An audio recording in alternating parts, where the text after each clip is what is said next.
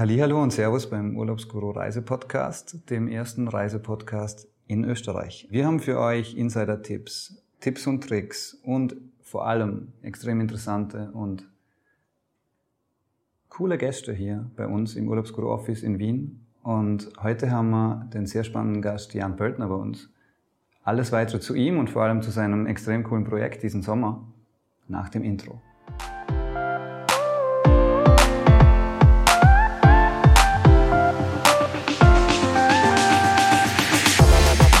Der Urlaubsguru Reisepodcast. Zum Start würde ich gerne die illustre Runde hier vorstellen. Ähm, ich bin Daniel Frick, euer Urlaubsguru-Host für diese Folge und an meiner Seite ist direkt aus der Urlaubsguru-Redaktion als absoluter Reiseexperte und Quotendeutscher Robin Mühlen, der schon einige Jahre bei uns im Urlaubsguru-Team ist und einfach sich sehr gut auskennt, wenn es um das Thema Reisen geht er wird mit mir durch das Interview mit dem Jan führen. Ähm, natürlich wollen wir unseren Special Guest auch vorstellen. Jan Pöltner, Gründer von 1000 Things, ähm, Reisebegeisterter, was ich so mitkriege, auch durch die so Social Media äh, Kanäle, ähm, Tausendsasser und Marketingprofi, würde ich jetzt einfach mal sagen. Danke, dass du bei uns beim Podcast dabei bist und danke für deine Zeit vor allem.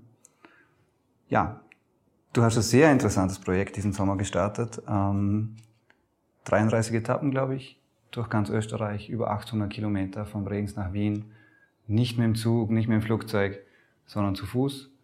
Dazu werden wir jetzt nachher kommen. Zuerst hat der Robin noch ein paar andere Fragen an dich. Von mir natürlich auch ein herzliches Hallo in die Runde. Ähm, viele, Jan, dich und dein Team, ich kenne viele von unseren Zuhörern natürlich schon.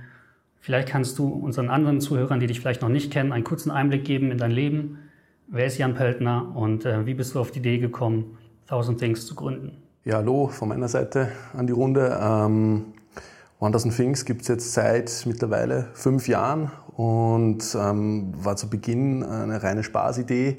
Ähm, ich bin im Oktober vor fünf Jahren zu Hause gesessen, wo ich eigentlich auf der Uni hätte sein sollen und habe aus Spaß heraus die Seite 1000 Things to Do in Vienna auf Facebook gegründet. Ähm, und die hat dann innerhalb von drei Tagen 60.000 Likes bekommen. Ähm, bin dann mit meinem WG-Mitbewohner permanent vom Computer gesessen und wir haben aktualisiert, aktualisiert und es waren immer 20 Likes mehr, 20 Likes mehr und das war für uns ziemlich verrückt und ähm, irgendwann war dann die Idee, hm, es ist vielleicht nicht nur eine Spaßseite, die wir da gegründet haben, ähm, sondern man kann da eventuell mehr draus machen. Ja, und nach und nach hat sie dann eine Website ergeben, ähm, ein Team rundherum, ein Blog ähm, und mittlerweile zählen wir zu einer der größten Inspirationsplattformen in ganz Österreich. Da ihr absolute Experten seid und du auch, würde ich einfach mal sagen, zum, vor allem wenn es ums Thema Wien-Tipps geht und Wien-Insider-Tipps, das hat ja so angefangen, auch mit der Seite One Things, wie du gerade erzählt hast, ähm, interessiert es natürlich, glaube ich, schon viele von unseren Zuhörern, jetzt nicht nur eben, wir haben viele Wiener und Wienerinnen natürlich, die Urlaubsguru-Fans sind. Wir haben viele österreichische Fans, wir haben auch deutsche Urlaubsguru-Fans. Wenn man jetzt nach Wien kommt, natürlich kennt man Stephansdom, man kennt das Riesenrad. Was sind jetzt deine Top 5 Wien absoluten Insider-Tipps? Also nicht irgendwie 0815, sondern das kann der Jan empfehlen. Also die Top 5, wir sind ja 1000 Things zu tun, nicht die Top 5, sondern wir haben ja viel mehr auf unserer Website natürlich noch. Aber wenn ich zum ersten Mal nach Wien kommen würde, ja, wie du schon angesprochen hast, Daniel, die, natürlich die Klassiker Stephansdom und Schönbrunn müssen natürlich sein. Aber wenn man mal davon äh, absieht, dann würde ich unbedingt, wenn man schon im ersten Bezirk dann ist, wo ja alles ist, wie zum Beispiel der Stephansdom, ins kleine Café gehen, welches einer meiner Lieblingscafés ist. Vor allem ähm, draußen am Franziskanerplatz zu sitzen, ist ein, eins meiner Highlights, aber auch drinnen, das Café ist wirklich, wie der Name schon verrät, sehr klein und sehr bequem und typisch wienerisch mit ein bisschen grantigen Kellnern, wie man bei uns sagt, und genauso wie es sein muss. Und da ein Melange trinken ist definitiv Pflicht. Dann, ähm, wir sind vor rund zwei Jahren bei uns in das Büro im siebten Bezirk eingezogen. Ähm, der siebte Bezirk, Neubau, einer der hipsten, coolsten Bezirke, meiner Meinung nach in Wien, ähm, wo sehr viele Galerien sind, coole Second-Hand-Stores, äh, Cafés. Ähm, da sollte man unbedingt äh, durchspazieren und äh, sich das anschauen. Ähm, wenn man in der Gegend ist und jetzt gehen ja auch sehr bald die Adventmärkte los. Ähm, dann sollte man unbedingt am Spittelberg am Adventmarkt äh, einkehren und da einen Glühwein trinken. Ähm, vielleicht nicht unbedingt am Wochenende, wo da wirklich sehr, sehr viel los ist, sondern unter der Woche abends. Die, die es ein bisschen moderner mögen, ähm, im Museumsquartier äh, ist auch ein sehr, sehr äh, toller Adventmarkt, den man besuchen sollte. Ähm, ich wohne im 18. Bezirk, der schon ein bisschen außerhalb ist, ähm, wo sehr, sehr viele Parks und äh, grüne Gegend ist, wo man wirklich äh, toll durch sogenannte Cottage-Viertel spazieren kann. Das sind Villen aus der Gründerzeit von Wien, die wirklich äh, totales Highlight sind, wo ich immer gern durchgehe und ähm, alles anschaue. Ähm, waren das jetzt schon fünf Tipps? Ich weiß es gar nicht. Ich, labe einfach so runter. Äh, tut mir leid. ähm, und sonst, ja, es gibt in Wien auch äh, zahlreiche Stadtwanderwege, ähm, von wo man sich wirklich ein tolles Bild von der Stadt machen kann. Da würde unbedingt einen davon ähm, gehen und auf einen der zahlreichen Wiener Hausberge, wie zum Beispiel Kahlenberg, ähm, hinaufgehen und den Ausblick auf unsere wunderschöne Stadt genießen. Gibt es auch, in, wenn man jetzt die Frage natürlich vielleicht ein bisschen anders stellt, dann gibt es auch äh, Touristenfallen, die vielleicht auch jeder kennt und die jetzt aus deiner Sicht jetzt nicht so besuchenswert sind? Oder willst du jetzt da nichts Falsches sagen? Ich werde jetzt keine Namen unbedingt nennen, sagen wir mal so, aber es gibt zum Beispiel in der Nähe vom Naschmarkt einige Lokale, ähm, die ich nicht unbedingt aufsuchen würde, weil sie doch ein bisschen überteuert sind, sagen wir mal so. Die haben aber auch schon Kultstatus gekriegt, die Lokale, oder? Gewisse. die auch schon wieder Kultstatus haben, weil sie so teuer sind, dass es schon wieder lustig ist. Ja, stimmt. Jetzt seid ihr natürlich nicht nur bekannt für euer Insiderwissen in Wien, sondern habt auch seit einigen Jahren 1000 Things to Do in Austria gegründet. Ähm, hat dich das Insiderwissen, was ihr dort auf eurem Blog habt, motiviert, dass du gesagt hast, okay, ich verlasse meine bequeme Wohnung in Wien breche auf nach Bregenz und beginne meine Wanderung über 870.000, 870 Kilometer. Also 870.000 waren es Gott sei Dank nicht, ähm, sondern, sondern in dem Fall nur 870. Also der, der Österreich-Ableger hat sich vor allem deshalb ergeben, weil viele User uns aus den Bundesländern geschrieben haben, warum gibt es das für uns nicht? Ja? Und, und wir haben uns dann Gedanken gemacht, stimmt, warum gibt es das für euch eigentlich nicht? Ähm, und haben dann gesagt, gut, gründen wir es. Ja? Also wir leben bei unserer Seite sehr, sehr stark vom User-Generated Content. Das heißt, wir bekommen permanent Tipps aus der Community, äh, was man in Österreich unternehmen muss. Und das probieren wir dann auch aus und, und berichten darüber. Jetzt ist es so, dass wir aber als kleines Startup nicht das Budget haben, in jeder Landeshauptstadt eine Redaktion zu eröffnen. Und ähm, Österreich ist zwar auf der Landkarte sehr klein, aber dann, wenn man mal vom Zug, äh, mit dem Zug von Bregenz nach Wien fährt oder zu Fuß umgekehrt zurückgeht, doch ein bisschen größer. Das heißt, man kann nicht permanent überall sein. Jetzt haben wir gesagt, okay, ähm, wenn wir keine Redaktionen überall aufmachen können, dann gehen wir doch selbst hin. Ja? Und dann habe ich mich bereit erklärt, äh, zu Fuß von Bregenz nach Wien zu gehen, um unseren Lesern, unserer Community das Land ein bisschen näher vorzustellen. Heißt bereit erklärt, gezwungen oder? Es war meine Idee. Also mir, mir kommen ja um 4 Uhr morgens meistens die besten Ideen, wenn ich im Bett liege und nicht einschlafen kann, dann äh, vom Hundertstel ins Tausendstel. Und dann ist mir die Idee gekommen, gut, wir wollen unseren Österreich-Ableger größer, bekannter machen. Wir haben nicht das Budget, um wirklich jetzt da ganz groß Marketing und Redaktionen etc. zu machen. Ähm, was können wir machen? Und ähm, habe dann diese Idee geboren, wie wäre es, wenn ich zu Fuß von Bregenz nach Wien gehe. Bin dann am nächsten Tag ins Büro und mit meinem Team zusammengesessen bei unserer Redaktionssitzung und sage, ähm, was haltet ihr von der Idee? Und alle haben mir mal einen Vogel gedeutet und haben gefragt, ob ich jetzt komplett deppert bin. Ähm, aber ich habe gesagt, nein, ich mache das, ähm, glaubt's mir's. Und ähm, circa vier Monate später ähm, bin ich dann in Bregenz ähm, am Bodensee gestanden und habe den ersten Schritt auf der Wanderung gemacht. Mir würde natürlich aus Reisesicht und als Urlaubsguru-Sicht interessieren, wie war die Planung bezüglich Hotels, Unterkünften? Äh, warst du generell eher bei Privatpersonen unterbracht oder warst du wirklich in Hotels? Und falls in Hotels warst oder in Airbnbs und so weiter, gibt's da Tipps für unsere, für unsere User? Vielleicht Perlen aus deiner Reise? Nur jetzt im Vorfeld, bevor wir auf die Reise noch näher eingehen, nur die Vorbereitung. Wie war dein Buchungsablauf? Also das war von bis. Ähm, natürlich haben wir als großer Blog den Vorteil gehabt, dass einige Partner bei uns an Bord waren, ähm, in Form von Hotels, die mir Übernachtungen gesponsert haben dann, aber nicht nur. Also wir haben genauso wirklich zuvor schon Hotels gebucht.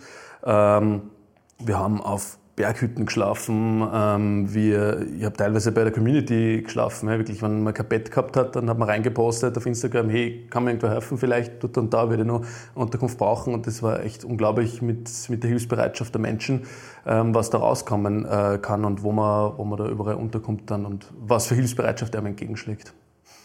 Jetzt so Perle an Hotels, lass mich überlegen.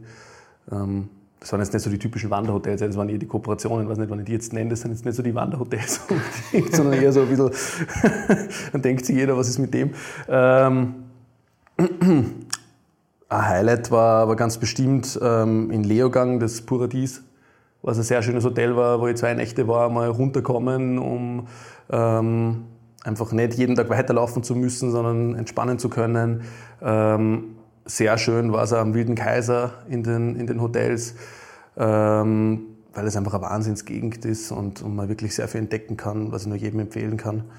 Ähm, und äh, in der Wachau, wo ich dann zwar privat untergekommen bin, aber die einfach zu den schönsten Regionen überhaupt im Land zählt. Wenn, wenn jetzt jemand sagt, hey, ich will das auch machen, ähm, wie sportlich fit aus deiner Sicht sollte man sein? Also muss man sich da irgendwie vorbereiten, wie auf einen kleinen Marathon, oder kann man das mit einer gewissen sportlichen Grundlage aus dem Stand schaffen? Ich glaube, man braucht nicht mehr sportliche Grundlage. also ich bin wirklich äh, jetzt kein sportlicher Mensch. Ja. Ich gehe ein paar Mal laufen vielleicht, ja, ähm, Beachvolleyball spielen mit meinen Freunden, Minigolf, ähm, äh, Squash, äh, was auch immer, ja. Ähm, aber ich bin jetzt nicht wer, der irgendwie einen Trainingsplan hat oder ins Fitnessstudio läuft, ähm, außer ich wieder mal einen Jahresvorsatz und mache es für drei Wochen, so wie jeder von uns ein bisschen wahrscheinlich. Ähm, aber ich bin da losgegangen mit meinen drei, vier Wanderungen im Jahr, die ich sonst mache und habe nicht gewusst, auf was ich mich einlasse. Es hätte sein können, dass ich nach dem zweiten Tag sage, so, danke, ähm, ich bin leer und tschüss. Was man auf jeden Fall braucht, und wenn man das hat, dann schafft man es, die Motivation, es durchzuziehen. Ja. Weil man kommt schon an Punkte, an diesen knapp 900 Kilometer, wo man sich denkt, habt ihr einfach alle gern. Ja. Ähm, und warum fährt der gerade neben mir mit dem Auto oder mit dem Zug und ist in zwei Stunden in Wien und ich gehe da zu bei 35 Grad äh, Hitze. Ja. Das auf jeden Fall, aber dass man da wirklich äh, total sportlich sein muss oder sowas, na, man sollte sich nicht zu so viel zulasten. Ja? Man sollte jetzt keine 50 Kilometer am Tag gehen, das, das wäre dumm. Ja. Wie viele Kilometer bist du so am Tag im Durchschnitt gegangen? 25 bis 30, sowas. Also ja. rückbetrachtend würde ich vielleicht ein bisschen weniger gehen, nicht weil, nicht weil ich es nicht geschafft hätte, so viel zu gehen, sondern weil ich dann doch sehr, sehr lang jeden Tag unterwegs war. Es war ja eine Idee, die in dem Fall schon aus 1000 Things Hintergrund entstanden ist natürlich, dass du die österreichische Seite ein bisschen mehr in den Fokus rücken wolltest und ganz Österreich ein bisschen mehr ähm, vielleicht auch für alle User näher bringen wolltest. Hättest du das sonst gemacht, irgendwie aus deiner reinen privaten Intention, ja, ich will jetzt mal durch ganz Österreich gehen, weil ich ja eh mal so eine Pilgerreise machen will? Oder war das wirklich jetzt aus einer Marketing-Idee entsprungen? ohne das jetzt negativ zu sehen? Ich wollte schon wirklich länger mal ähm, pilgern oder länger gehen. Ja. Ähm, pilgern ist für mich jetzt nichts, was jetzt einen religiösen äh, Zweck haben muss, sondern entspricht gleich länger gehen und wirklich zu sich zu kommen ähm, und fast in einen ja, Zustand der Meditation zu geraten. Ähm, das wollte ich schon, schon wirklich länger mal machen. Ja. Natürlich war dann 1000 Things das Mittel zum Zweck. Ja. Ähm, das wirklich durchzuziehen. Aber es war nicht alles eitel Wonne, Sonnenschein daran, ja, weil natürlich durch das, dass, wie vorher schon kurz angesprochen, einige Hotels in Kooperation entstanden sind ähm, oder auch Regionen bezahlt haben, dass sie vorgestellt werden bei uns da ähm, am Blog, ähm, ich immer zu Zeitpunkt X dort sein habe müssen. Das heißt, ich habe jetzt nicht mehr Ruhetage einplanen können, wann sie haben hätte müssen, ähm, weil ich einfach einen fixen Zeitplan gehabt habe. Das heißt, das Spontane mal zu sagen, nein, ich gehe heute nur 10 Kilometer oder heute gehe ich gar nicht oder heute geht es mir so gut, ich gehe weiter, das hat es nicht gegeben. Das heißt, ähm, du bist da schon in einem sehr engen Korsett. Obwohl du natürlich die Freiheit hast, den ganzen Tag zu gehen und äh, alles anzuschauen und so weiter. Das heißt, es hat alles natürlich wie immer seine Vor- und Nachteile. Wenn du jetzt sagst, Meditation, kann ich absolut verstehen, dass man da vielleicht auch gewisse Trance verfällt, wenn man so lange unterwegs ist. Aber du hast ja doch oft auch ein Team um dich gehabt. Wie oft? Äh, und die Frage gleich danach, hat man sich dann auch durch Social Media und durch das ganze Marketing, was natürlich auch dahinter steckt, ähm, bisschen eingeengt gefühlt in seiner Meditationsreise, so dass man sich dachte, okay, ich muss das jetzt festhalten. Ich habe da wieder die Kamera da, weil wir müssen ja Video produzieren. Das ist natürlich alles wunderschön ist, auch für eure User. Aber für dich persönlich war das dann auch ein innerer Stress, der eigentlich bei einer normalen Pilgerreise jetzt nicht aufkommen würde? Also es hat definitiv viele Momente gegeben, die für mich oder meine Mitwanderer behalten habe, die jetzt nicht irgendwo auf Social Media waren. Das, das war mir sehr, sehr wichtig, ja, dass das nicht nur in dieser Social Media Bubble stattfindet. Aber natürlich ist es permanent ähm, ein gewisser Stress, ja, den man hat, ähm, zu wissen, okay, wir haben jeden Tag ein Tagebuch, oder ich habe jeden Tag ein Tagebuch geschrieben ja, am Abend. Das heißt, wie ist es mir gegangen auf der Etappe, wo bin ich hin, etc. Du hast jeden Tag im Hinterkopf, wenn du Hausnummer um 18 Uhr im Hotel ankommst, dann ist der Tag nicht fertig. Ja? Dann bist du nicht fertig mit Gehen und legst ins Bett oder lest ein Buch oder was immer, sondern dann geht die Arbeit erst los, weil dann musst du erst die Artikel schreiben, dann musst du liefern. Ja? Darauf warten die Leute. Und es hat Tage gegeben, ja, da, da habe ich einfach nicht die Power gehabt, mich nur hinzusetzen, zwei, drei Stunden die Fotos zu bearbeiten, den Artikel zu schreiben etc. Und dann kommen sofort natürlich Kommentare aus, aus, von den Usern, ja, äh, nicht schwächeln heute oder solche Dinge. Ja. Also das, das, das, das geht dann los. Obwohl 99,9% absolut positive Meldungen waren, ja, das behält halt dann schon im Kopf irgendwie, ähm, wann, wann, wann sowas passiert. Aber man darf sich nicht zu sehr stressen. Ja. Das darf auch nicht sein. Natürlich ähm, begleiten die da sehr, sehr viele tausend Menschen auf das Abenteuer auf Social Media, ja.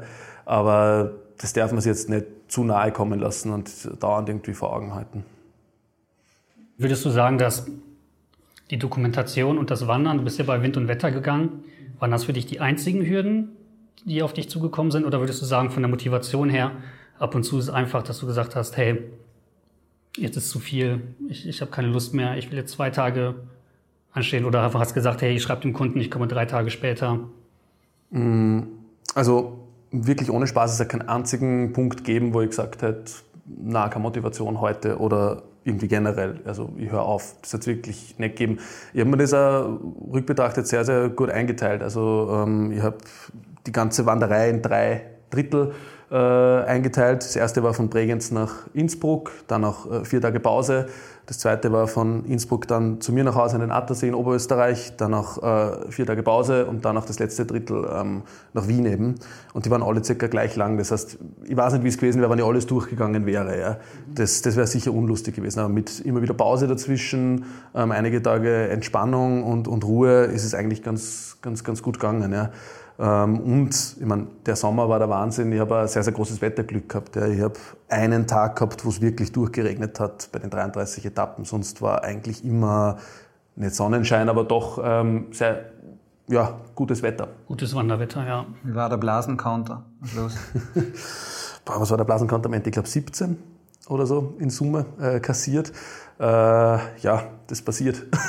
Vor allem am Anfang ähm, ist das was sehr Angenehmes. Ich bin am ersten Tag ähm, voller ähm, Freude irgendwie angekommen ähm, im Bregenzer Wald, weil ich keine Blase gehabt habe ja, und mich so gefreut habe, haha, das geht alles gut. Ja. Und dann am zweiten Tag hat schon anders ausgeschaut, die Sache. dann waren schon mehr da. Also das, das, das braucht alles der Zeit, aber mit guten Blasenpflastern und, und einer Motivation äh, geht es schon. Aber klar, es, es kann schon wehtun. Ordentliches Schuhwerk ist zu empfehlen für die Wanderung. Also. Das definitiv, ja, unbedingt. Was hattest du sonst so an Ausrüstung dabei? Hattest du immer Verpflegung, Schlafsack, Rucksack natürlich mit einem ordentlichen Backpack? Was hattest du alles so dabei? Dadurch, dass man in Österreich unterwegs ist, wo zu jeder Jahreszeit sämtliche Jahreszeiten äh, sein können, ähm, habe ich alles mitgehabt. Von der sehr, sehr dicken Regenjacke über Pullover bis hin wirklich zu Tanktop und ganz kurzen Hosen, ähm, um einfach dafür alles gerüstet zu sein. Ähm, ich habe jetzt keinen großen Schlafsack mitgehabt, sondern nur einen Hüttenschlafsack. Das heißt, ich habe nicht vorgehabt, irgendwo draußen zu nächtigen, weil mir einfach das zu viel worden wäre, ähm, wenn ich ein Zelt und das ganze Equipment auch noch mitgenommen hätte. Ich habe so schon 13 Kilo mitgehabt, was dann doch einiges ist, was man permanent mitschleppt mit sich, weil ich eben einen Laptop mitnehmen habe müssen, dafür die ganzen Akkus, ähm, Kamera und, und so weiter und so fort. Also da, da häuft sich schon, schon einiges an. Ja. Was würdest du sagen, wenn du jetzt nochmal die Wanderung Revue passieren lässt, ähm, welche Erfahrung würdest du mitnehmen? Also was hat dich wirklich am meisten geprägt? Ist es die Wanderung an sich? Ist es die Zeit für dich selber? Ist es die Arbeit mit den Kunden? Oder ist es wirklich dann einfach das Erlebnis an sich? Mm, ich würde sagen, es, es sind vor allem zwei Sachen. Also einerseits wenn ich bisher gereist bin, war es immer so, ich bin von Punkt A nach Punkt B. Alles dazwischen bekommt man nicht wirklich mit, aus dem Flugzeug, aus dem Bus oder wo immer. Ja. Ähm, jetzt war es mir wirklich so, man geht es zu Fuß, das heißt, du kannst zu jeder Sekunde stehen bleiben und sagen, Moment, das schaue ich mir an, ja, da, da gehe ich rein oder jetzt schaue ich mir um in der Landschaft. Ja. Und dieses ganz langsame Vorankommen und Reisen, das ist schon einmal was ganz, ganz Eigenes irgendwie. Ähm, was, was total speziell ist und, und was ich nur jedem mal empfehlen kann zu machen. Ja, das müssen jetzt nicht unbedingt äh, zwei Monate sein, so wie bei mir, sondern ähm, vielleicht einmal nur eine Woche oder, oder drei Tage oder sowas. Ja. Aber sowas zu machen ist wirklich was Besonderes. Und als zweite Sache die Hilfsbereitschaft der Leute. Also unterwegs, wenn du irgendwas braucht hast, sei es jetzt nur die Wasserflasche wieder auffüllen bei irgendwem oder was. Ja, ähm, oder Mitbegleiter, die mal wild fremd waren und die einfach mit mir mitgegangen sind und mich begleitet haben. Oder eben, dass ich bei der Community teilweise untergekommen bin. Das war sowas Besonderes und, und lässt einen in, in Zeiten wie diesen doch wieder den Glauben an die Menschheit ein bisschen zurückgewinnen. Ja. Also du bist teils auch mit, mit Usern, die einfach dazugestoßen sind, die dir vorher Tipps gegeben haben, einfach 10 Kilometer, 20 Kilometer gewandert. Genau, also es sind teilweise User mit mir mitgekommen, haben geschrieben, hey, kann ich da mitgehen, ich bin gerade in der Gegend oder einfach vorbeigekommen. Ja. Es ist passiert, dass, dass, dass ein User ist vorbeigeradelt bei mir und hat gesagt, hey, ich habe da jetzt einen Snack für dich vorbereitet, bitte sehr und hat mir einen Riegel gegeben, Müsliriegel mit Getränken und ein Brot. Also es ist wirklich irre, was da so abgelaufen ist, ähm, wie hilfsbereit die Menschen waren und das unterstützt haben. Ja. Da sieht man halt auch wieder den Vorteil, finde ich jetzt, ähm, von Social Media und von einer gewissen Reichweite. Solche Hilfsbereitschaft kriegt man vielleicht natürlich auf dem Weg auch, wenn man die Leute fragt, mhm. aber bei dir war es ja so, dass die Leute aktiv dann auf, auf dich zukommen sind über Social Media und gesagt haben, hey, kann ich mit dir mitwandern? Mhm. Ähm, das finde ich schon sehr, sehr cool. Ähm, hast du vielleicht jetzt, außer der Hilfsbereitschaft der Leute, und wie du sagst, in Zeiten wie diesen, einen anderen Blick auf unser österreichisches Land sozusagen jetzt ähm, vor der Reise und nach der Reise, wenn du ja ganz langsam durch, durch das ganze Land durch bist. Mhm. Oder ich weiß, dass du Österreich immer schon schön gefunden hast und sonst wären auch die Blogs nicht entstanden. Aber gibt es da jetzt was, was dir eine Veränderung vielleicht im Kopf beschert hat dadurch? Also es wird ja oft in den Medien äh, publiziert, dass es eine sehr starke Trennung oder Auseinanderdriften zwischen Stadt und Land gibt, vom ganzen Denken, ähm, von der Art aufzuwachsen, von allem einfach her. Und das habe ich jetzt nur viel stärker beobachten äh, können. Ja. Also ich bin ursprünglich aus, aus Oberösterreich, ähm, aber auch aus einer, zwar aus einer Kleinstadt, aber trotzdem nie jetzt unmittelbar am Land aufgewachsen. Ja. Und jetzt im, im, in Wien seit sieben Jahren. Ja. Da merkt man erst einmal, in was für einer Bubble dass man hier lebt. Ja. Ich bin in meinem siebten Bezirk unterwegs, ja, wo eine Galerie an der anderen sie irgendwie ähm, ja, anschmiegt oder im 18. bei mir, der doch ein bisschen ein wohlhabenderer Bezirk ist, neben meiner WG.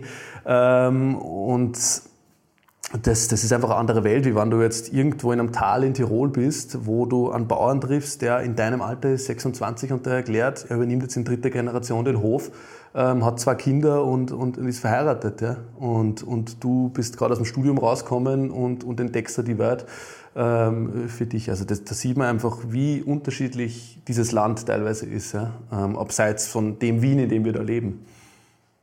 Was ich unbedingt auch noch erwähnen will und was ich sehr wichtig finde, ist, dass die ganze Aktion ja auch einem guten Zweck zugute gekommen ist.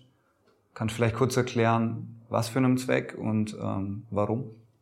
Also wir haben vor drei Jahren mittlerweile einen ziemlich krassen Zwischenfall bei uns in der Familie gehabt, ähm, dass mein, mein kleiner Neffe verstorben ist mit zwei Jahren. Ähm, und mir war einfach das Thema Kindersterblichkeit so gering, wie es irgendwie geht, zu halten, äh, sehr, sehr wichtig. Ähm, und ich habe mir deshalb entschieden, bei der Wanderung dann pro gegangenem Kilometer äh, 5 Euro an die St. Anna Kinderkrebsforschung die ja ähm, einer der größten weltweit hier in Wien äh, stationiert äh, ist und wirklich Vorreiter auf dem Feld sind ähm, und da eben 5 Euro pro gegangenem Kilometer zu spenden. Ähm, und das ist auch passiert, also für jeden von diesen 878 Kilometern habe ich 5 Euro gespendet, habe dann auch nur die User aufgerufen oder gesagt, ihr könnt auch was beitragen. Ja, und wir haben es geschafft, äh, in Summe weit über 5000 ähm, Euro zu spenden, ähm, was ein super Erfolg war. Ähm, dadurch äh, kann es gelingen, dass äh, drei Kinder komplett von Krebs geheilt werden mit, mit, mit der Summe, was doch ein, ein wirklich sehr, sehr schönes Ergebnis ist und ja, mich doch stolz macht. Jetzt hast du durch die Wanderung insgesamt 4.400 Euro ähm, praktisch gespendet. Und ähm, zu den 5.470, die es insgesamt geworden sind, fehlen genau 1.070 Euro. Jetzt ist natürlich meine Frage, durch die Spenden, die noch dazugekommen sind, Ähm, bei 1070 ist, hast du das persönlich noch ein bisschen an deinen Lieblingsbezirk in Wien praktisch angeglichen oder ist das reiner Zufall? das ist das erste Mal, dass mir das auffällt, jetzt, äh, dass du das erwähnst. Es ist sehr, sehr lustig, aber es ist wirklich reiner Zufall. Also. Gut, dann bevor wir zum Schluss kommen, oder als letzte Frage sozusagen, jetzt haben wir viel über Österreich gehört, über deine Wanderung, sehr interessant. Ähm, du reist aber sonst ja auch. Also du bist ja nicht nur in Österreich unterwegs, sondern du hast auch schon einiges von der Welt gesehen. Auch da wieder die klassische Frage, was sind da deine Top-Ziele gewesen in den letzten Jahren? Oder was würdest du den Usern empfehlen, was kann man außer unserem schönen Land noch anschauen, was empfehlenswert ist und was Jan Pöltner den Usern empfehlen kann? Also ich bin ja ein Fan davon, jetzt nicht unbedingt auf äh, die Hotspots zu fahren, ähm, auch, bin ich auch gerne immer wieder, aber, aber suche mir ja gerne ein bisschen Außergewöhnlicheres. Und ähm, war da letztes Jahr äh, in Mazedonien unterwegs, lang am Balkan, ähm, im Sommer, ein Mietauto auspackt und mir die Gegend mal angeschaut. Und das ist ein total steiles äh, Land, was, was ich irgendwie nur empfehlen kann, ähm, da hinzufahren. Ähm, würde auch unbedingt noch im kommenden Jahr Albanien mitmachen, das ja doch auch noch ein bisschen ein Geheimtipp ist und wo man nur sehr, sehr günstig äh, unterkommen kann und sich verpflegen kann. Dann, was ich jedem wirklich empfehlen kann, da war ich auch im vergangenen Jahr, ähm, das sind die Azoren. Ähm, kombiniert mit einem Aufenthalt in Lissabon, meiner Meinung nach neben Wien, die schönste Hauptstadt äh, Europas, ähm, ist es eine super Reise. Ähm, man fliegt zwar von Lissabon nur mehr drei Stunden auf diese mini kleinen einsamen Inselchen im äh, Atlantik, aber das ist wirklich eine total eigene Landschaft, ähm, die mega geil äh, ist zu durchwandern oder auch nur mit dem Auto durchzufahren, ähm, wo man sehr, sehr viel erleben kann. Und wenn es ein bisschen weiter weggehen soll, ähm, dann hat mir in Südostasien äh, Laos, extrem gut gefallen, was ein total lässiges Land ist. Cool. Dann auf jeden Fall danke für die Tipps und allgemein danke für die ganze Aktion und dass du die mit uns auch teilst. Also ich finde, aus meiner persönlichen Sicht ist auf jeden Fall für eure User ein extremer Mehrwert für jeden, der die Wanderei verfolgt hat und vor allem mit einem guten Zweck. Also ich kann da nichts Negatives dran sehen. Und äh, wenn ihr euch näher informieren wollt, dann werden wir in der Beschreibung eure Homepage auf jeden Fall verlinken, 1000things.at. Da kann man dann auswählen, ob Vienna oder Austria und auch die Website über die Wanderei, www.wanderei.at. Richtig. Und falls ihr zu diesen ganzen Urlaubszielen, die der Jan jetzt auch ähm, euch vorgeschlagen hat oder empfohlen hat, mehr wissen wollt, dann findet ihr das natürlich auch bei uns im Urlaubsguru Reisemagazin. Quasi zu jedem Ziel dazu haben wir noch Berichte und da kann man noch mehr dazu lesen. Dann bedanke ich mich bei Jan, bei Robin auch und ähm, danke für deine Zeit, Jan. Danke und euch. War sehr interessant und ähm, ich wünsche dir noch einen schönen Tag und allen, die zugehört haben, wünsche ich auch einen schönen Tag.